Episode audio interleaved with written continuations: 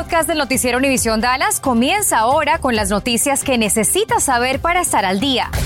Infórmate de los principales hechos que son noticia aquí en el podcast del noticiero Univisión Dallas. Buenas tardes, gracias por su presencia. Muchos se preguntan por qué algunos sospechosos de crímenes violentos han podido salir de la cárcel tras pagar una fianza. Cintia Cano ha pasado el día de hoy aprendiendo más sobre este sistema de fianzas en el país y una ley particular en Texas que busca prevenir que los agresores violentos logren salir de prisión. Cintia, ¿qué averiguaste?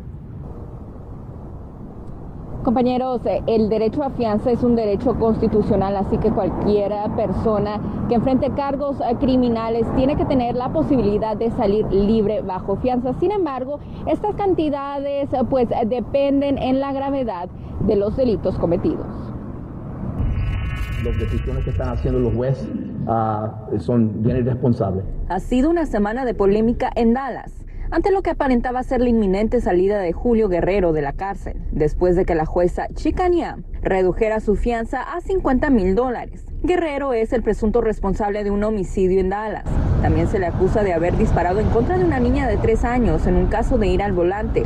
Y el año pasado fue arrestado después de atrincherarse y presuntamente también disparar en contra de policías de Dallas. Sindicatos de policía y el mismo jefe denunciaron la reducción de la fianza. Y ayer la cantidad fue incrementada pero ¿cómo es que los jueces deciden la cantidad de la fianza de un preso? El peligro que el acusado presenta al público si ese acusado fuera a estar en libertad. ¿Por qué si ya hay un historial en algunos casos? Platiqué con el abogado Manuel Díaz, quien me explica que existen ciertos parámetros, especialmente para delitos graves.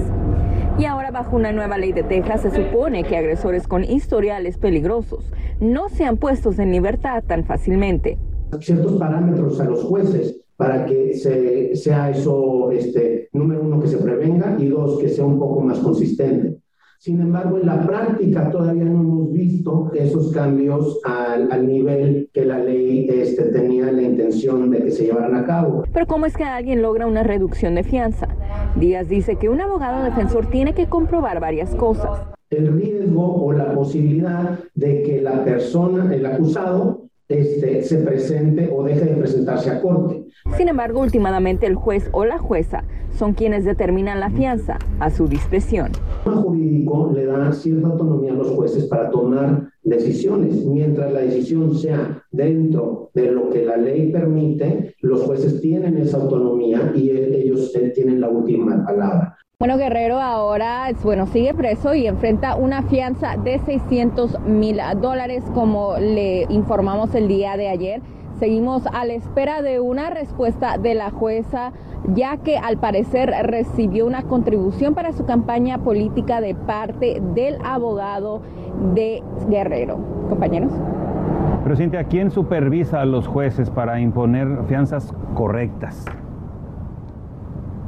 El abogado Manuel Solís me dice que solo una corte de apelaciones, si el acusado o su equipo legal sienten que los jueces aplicaron la ley eh, de manera incorrecta, la persona o los afectados pues presentan esto antes la, antes la ante la Corte de Apelación para que estas Cortes de Apelación revisen las acciones del juez.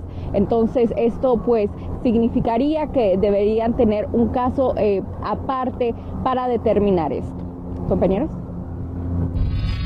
Bomberos aquí en el estado de Texas se preparan para posibles incendios de pastizales para esta semana. Y como ejemplo de lo anterior es este voraz incendio de pastizales que se registró el día de ayer en amarillo, cuyas imágenes, como puede apreciar, son realmente impresionantes, devastadoras. Bueno, esta advertencia se atribuye a los fuertes vientos, pero no es el caso el día de hoy aquí en el norte de Texas, Nelly. No, bueno, tenemos vientos moderados con ráfagas de 25 millas por hora. El problema va a ser realmente el día de mañana. Tenemos ráfagas de hasta 40 millas por hora. Y aunque hoy no están tan fuertes, tenemos que estar pendientes porque tenemos una sequía severa en gran parte del norte de Texas. Nueve personas pierden la vida en un accidente vehicular cerca de Nuevo México. Seis de las víctimas eran estudiantes de la Universidad Southwest y su entrenador de golf cuando provenían de un torneo. Aparentemente el autobús en el que viajaban chocó contra una camioneta pick-up. Sus dos ocupantes también fallecieron. Dos personas fueron hospitalizadas en estado grave. El Buró de Seguridad Nacional de Tráfico Carretero investiga este desafortunado accidente. La aerolínea Southwest, con sede aquí en Dallas, recortará a partir del próximo mes de abril el 10% de sus vuelos. Esto debido a la escasez de personal y también por problemas en la cadena de suministros. Bueno, confirmamos esta mañana con la compañía aérea que los viajeros no se verán afectados. Esto debido a que desde hace un mes modificaron el calendario de vuelos. Los clientes ya han sido notificados y sus vuelos reagendados. Southwest corroboró que estos cambios permanecerán vigentes durante también mayo próximo. La Agencia Federal para el Manejo de Emergencias FEMA dio a conocer que ha otorgado más de 2 mil millones de dólares en asistencia para gastos fúnebres por coronavirus a más de 300 mil solicitantes que afrontan dificultades económicas. FEMA está otorgando alrededor de 9 mil dólares de ayuda federal a cada persona elegible. Pero ¿quiénes son elegibles? Bueno, las personas que hayan muerto después del 16 de mayo del 2020 y deben de presentar un acta de defunción en donde se especifique que murieron por coronavirus. Ahora bien, ¿dónde solicitar? Pueden solicitar a través del sitio de internet de FEMA, que es fema.gov, o bien al teléfono 888-684-6333. Estás escuchando el podcast del noticiero Univisión Dallas. La Administración de Seguridad en el Transporte recuerda a usuarios del servicio que será necesario el uso de cubrebocas hasta el 18 de este mes. Indicó que el DART continuará requiriendo a los Centros para la Prevención y el Control de las Enfermedades, los CDC, la aprobación sobre la aportación del cubrebocas para pasajeros y operadores todo el tiempo a bordo de los autobuses, trenes y vehículos de paratránsito.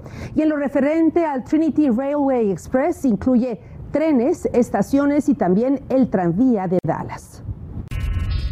Un sargento veterano de la policía de Fort Worth con 14 años de servicio fue despedido por un incidente que ocurrió en Hot Springs Village, en Arkansas. Marshall Mayer vacacionaba en ese lugar y estando intoxicado abandonó la escena de un accidente, descargó un arma de fuego donde estaba prohibido hacerlo. Bueno, Mayer fue puesto en servicio restringido, le removieron todos sus poderes policiales y tras una investigación de asuntos internos, finalmente fue despedido. En tanto, en el condado Tarrant investigan a empleados de la ciudad de Redvine por el delito de robo. El fiscal del Distrito Penal y de Delitos de Cuello Blanco pidió a un gran jurado que abra una investigación por presunto robo de fondos de esa ciudad. Y nos vamos hasta Forward. La policía investiga las circunstancias que provocaron un accidente vehicular fatal sobre la carretera 20 en el que murió una persona y dos más resultaron heridas. Sucedió cerca de la avenida McCart. Según informes de la policía, un vehículo impactó por la parte trasera una camioneta SUV donde viajaban las personas que resultaron afectadas. La camioneta se prendió en llamas, como puede ver en esta imagen. Una persona de la SUV falleció mientras que los otros dos ocupantes del vehículo permanecen hospitalizados y hasta este momento se desconoce cuál es su condición. El consulado de El Salvador en Dallas, junto a otras 17 oficinas consulares en todo el país, continúan con su campaña muy activa para la emisión rápida de pasaportes para sus 140 mil connacionales del área y también de sus alrededores. Para el trámite del pasaporte ofrece un servicio instantáneo de media hora, sin necesidad de sacar cita y sin costo adicional. Y culminará el próximo 29 de abril que busca poder entregar de una manera tal como se está haciendo, pero agilizarlo y darle muchísima más celeridad a la entrega del el pasaporte.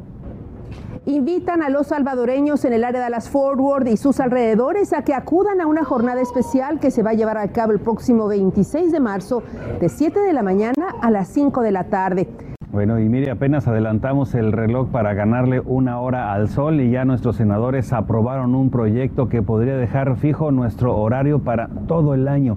Es decir, que solo habría un horario y no dos como lo tenemos ahora, el de verano y el de invierno. El proyecto fue aprobado de forma, unánime y dejaría fijo el horario de verano y eliminaría el retroceso de los relojes durante el otoño. Ahora que falta se discuta esta iniciativa, que se discuta en la Cámara Baja y posteriormente, si es aprobado, lo firme el presidente. Bueno, y lo atribuyen principalmente a tres factores, el económico, el de salud y el medioambiental. Sin embargo, el más importante es el del ahorro de energía y aprovechar al máximo la luz solar. Yo me inclinaría más por el de salud porque muchas personas salimos afectadas por este cambio de horario y si no, pues nada más vean lo que está pasando esta semana, ¿no? Pero yo creo que para los niños va a ser muy difícil, porque ellos tienen que salir a la escuela cuando todavía está oscuro, se van a querer quedar en, en su casita dormidos. Lo bueno es que vamos a tener más luz durante la tarde para las personas que salen del trabajo, todavía pueden disfrutar del día.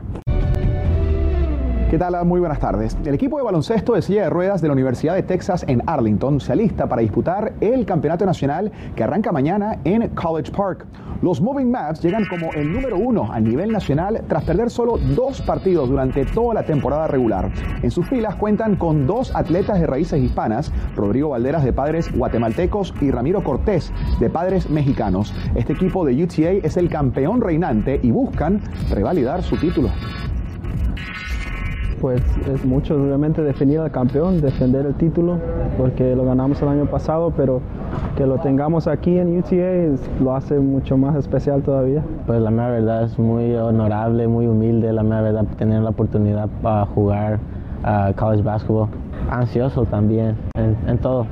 Y si de baloncesto se trata, los Dallas Mavericks tendrán un gran duelo cuando visiten esta noche a los Brooklyn Nets. Los Mavs llegan enrachados habiendo ganado 7 de sus últimos 8 partidos. El balón al aire se efectuará a las 6 y 30 hora local. Bueno, y queremos informarle que la Administración del Servicio de Transporte va a extender hasta el próximo mes, hasta el 18 de abril, el uso, la exigencia de utilizar cubrebocas tanto en estaciones como en todos sus servicios. Y así llegamos al final. Gracias por habernos acompañado. Gracias por escuchar el podcast del noticiero Univisión Dallas. Puedes descubrir otros podcasts de Univisión en la aplicación de Euforia o en univision.com diagonal podcasts.